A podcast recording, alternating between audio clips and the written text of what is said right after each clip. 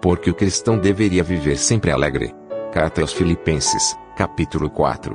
Primeira parte. Comentário de Mari Persona.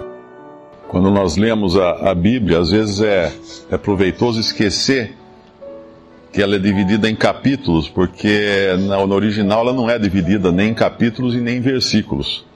Ela é simplesmente um texto corrido. E esse capítulo 4, na verdade, ele é uma conclusão do que ele fala no capítulo 3. Por isso que começa com portanto. Portanto, meus amados e muito queridos irmãos, minha alegria e coroa, estai assim firmes no Senhor, amados. Assim como, poderia ser a pergunta que a gente faz aqui, né? Assim como, assim do jeito que ele acabou de falar nos versículos uh, ah, 20 e 21 do capítulo 3. Mas a nossa cidadania está nos céus, donde também esperamos o Salvador, o Senhor Jesus Cristo, que transformará o nosso corpo abatido para ser conforme o seu corpo glorioso, segundo o seu eficaz poder de sujeitar também a si todas as coisas. Então, essa é a, a base da, da vida cristã a, a consciência de que o nosso, o nosso lugar não é aqui e o nosso corpo não é esse, mas é um corpo transformado, à semelhança do corpo do Senhor Jesus, em glória no, nas, nos lugares celestiais, e é onde está a nossa cidadania.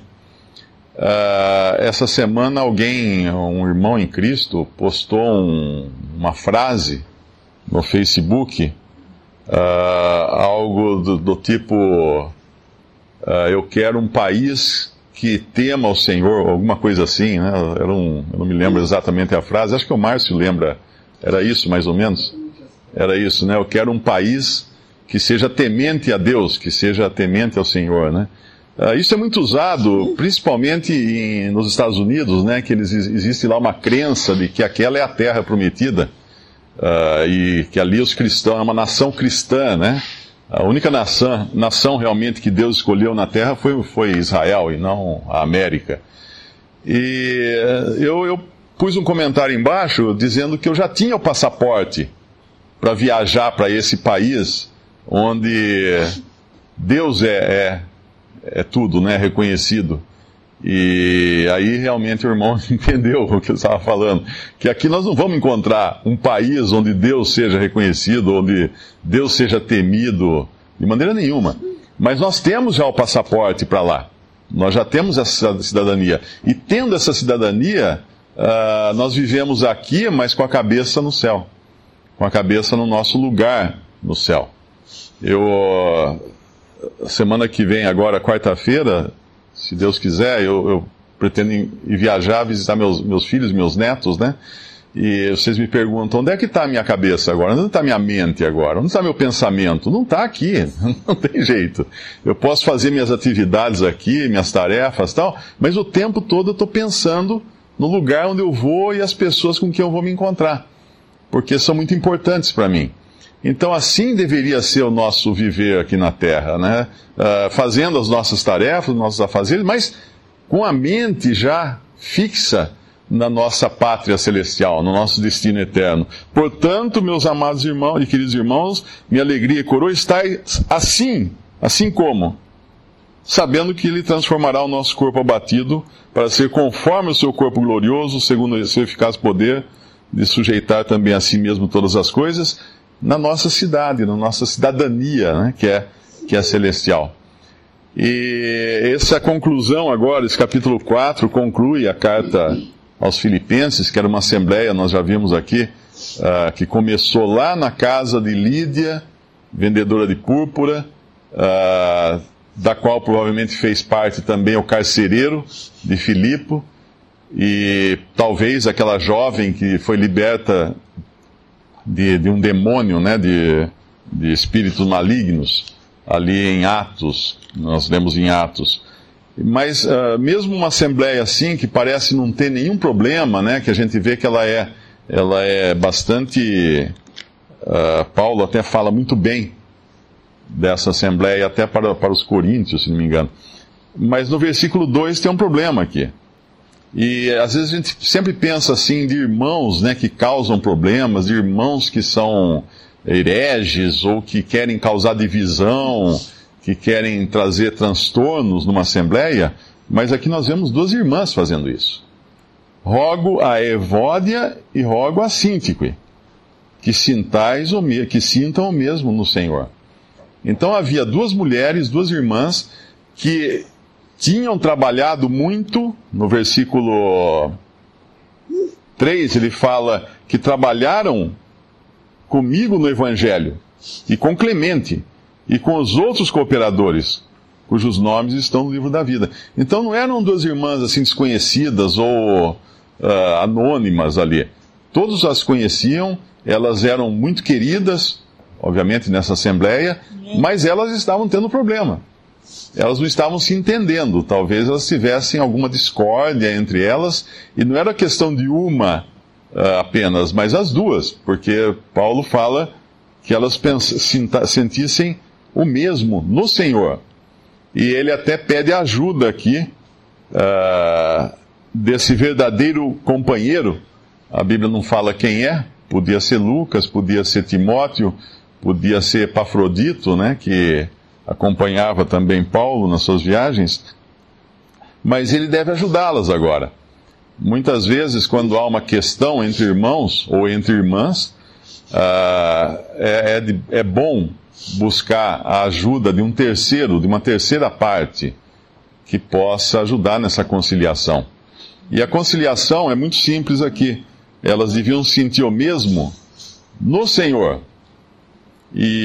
Obviamente, se nós olharmos aqui, tantas quantas são as pessoas nessa sala, tantas são as diferenças de, de opiniões.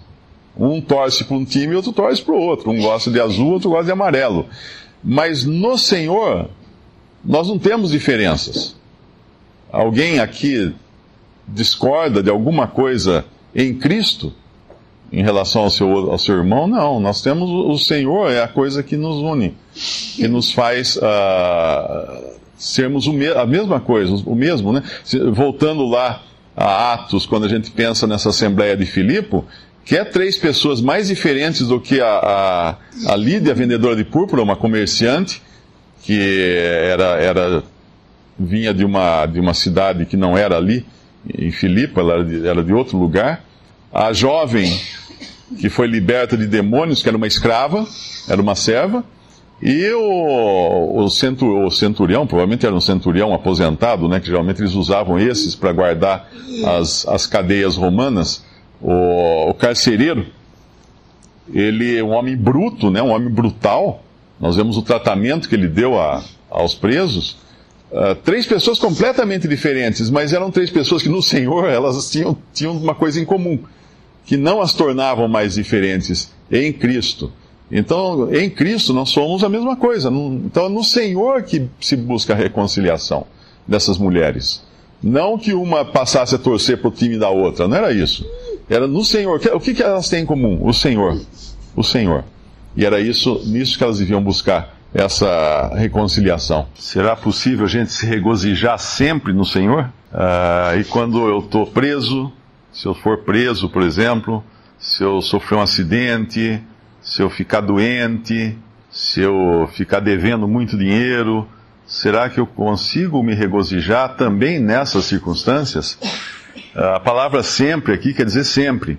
Uh, se, eu, se eu estivesse preso e uma pessoa muito querida viesse me visitar, naqueles 5, 10 minutos da visita, eu, eu seria outra pessoa.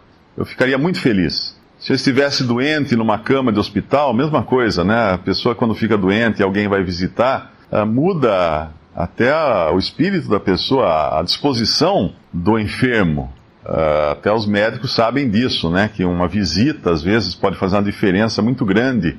Uh, pessoas em coma, às vezes alguém vem, começa a conversar, conversar, conversar, de repente a pessoa acorda. Então a, a presença de uma pessoa é o que faz a diferença. E, e, o, que, o que realmente permite que a gente se regozije sempre no Senhor é a presença do Senhor. Lá em Mateus 20, 28, nós temos um versículo que é a chave para isso. Mateus 28, versículo 20. ensinando-as a guardar todas as coisas que eu vos tenho mandado, e eis que eu estou convosco todos os dias até a consumação do século. O Senhor prometeu estar conosco todos os dias. E se não bastasse isso, né? A gente sabe que o Senhor está conosco, dá para a gente uh, confiar nele. Uh, lá em João capítulo 14, nós temos algo mais também, né? João, Evangelho de João capítulo 14, versículo 16: E eu rogarei ao Pai, e ele vos dará outro consolador, para que fique convosco para sempre. Nunca mais o Espírito Santo deixará o crente. Nunca mais. Para sempre. Então eu posso me regozijar sempre no Senhor? Sim, porque o Senhor está sempre comigo. Eu que às vezes acho que não, mas sempre. As circunstâncias mudam, mas o Senhor não muda, ele permanece. As circunstâncias uh, chegam e vão, mas o Senhor fica sempre. Então, por isso que eu tenho como me regozijar sempre no Senhor.